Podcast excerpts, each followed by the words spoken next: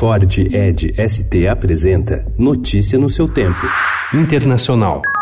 Me he reunido con el señor presidente de la República, hemos trabajado con él, hemos analizado y reflexionado sobre lo que está aconteciendo en el país en estos momentos y hemos decidido tomar una decisión al respecto.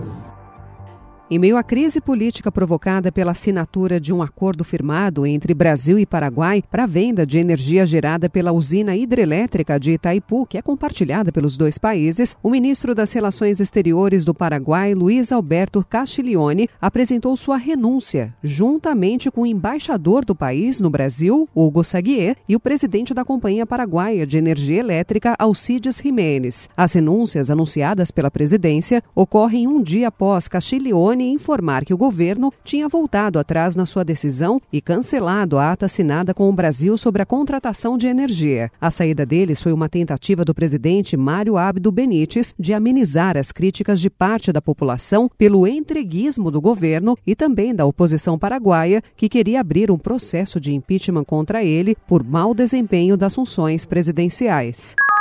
O ex-presidente do Uruguai, José Mujica, afirmou que o governo da Venezuela é uma ditadura sim, durante a entrevista a uma rádio local no sábado. É uma ditadura, sim. E na situação que está, não é outra coisa que ditadura.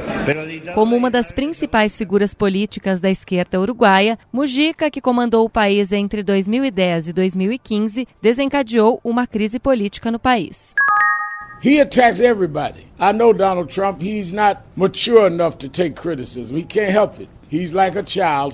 O presidente americano retomou ontem seus ataques a um destacado parlamentar negro de Baltimore. Donald Trump atacou o ativista negro de direitos civis e reverendo Al Sharpton, atiçando ainda mais as tensões raciais ao relacionar as críticas à sua campanha de reeleição em 2020.